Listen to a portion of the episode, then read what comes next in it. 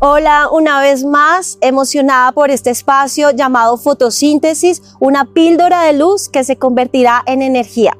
¿Qué tal si oramos? Señor, Gracias por este nuevo tiempo, por esta nueva semana que nos permites tener, Señor. Gracias por nuestro trabajo, nuestros estudios. Gracias por todo lo que nos has entregado como la vida y la salud, Señor. Queremos seguir agradeciéndote todos los días de nuestras vidas porque sabemos que son regalos maravillosos, Señor. Tú eres grande, tú eres poderoso, Señor, y gracias por este espacio que nos permites tener. En el nombre de Jesús, amén. Y continuamos en estos eh, consejos, en estas cápsulas, en estas píldoras de sabiduría que nos enriquecen profundamente. Y por eso seguimos con Proverbios 22 y me voy a enfocar en el versículo 6. Quiero que me acompañes. Dice, enseña al niño el camino en que debe andar y aun cuando sea viejo no se apartará de él. Qué hermoso consejo nos está dando la palabra del Señor el día de hoy. Esto sobre todo es para nosotros los que somos padres, los que hemos tenido la oportunidad de tener un, hijo, una hija.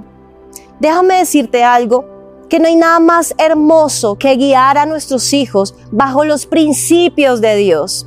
La palabra sabia y la palabra responde de manera maravillosa cuando dice que instruyamos a nuestros hijos y aun cuando fueren viejos o adultos no se apartarán de sus caminos.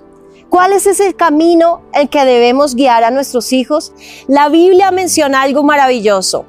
Jesús es el camino, la verdad y la vida. Qué lindo es saber que Jesús es el camino y que esos pasos es los que debemos guiar a nuestros hijos, a cada día ser como Jesús.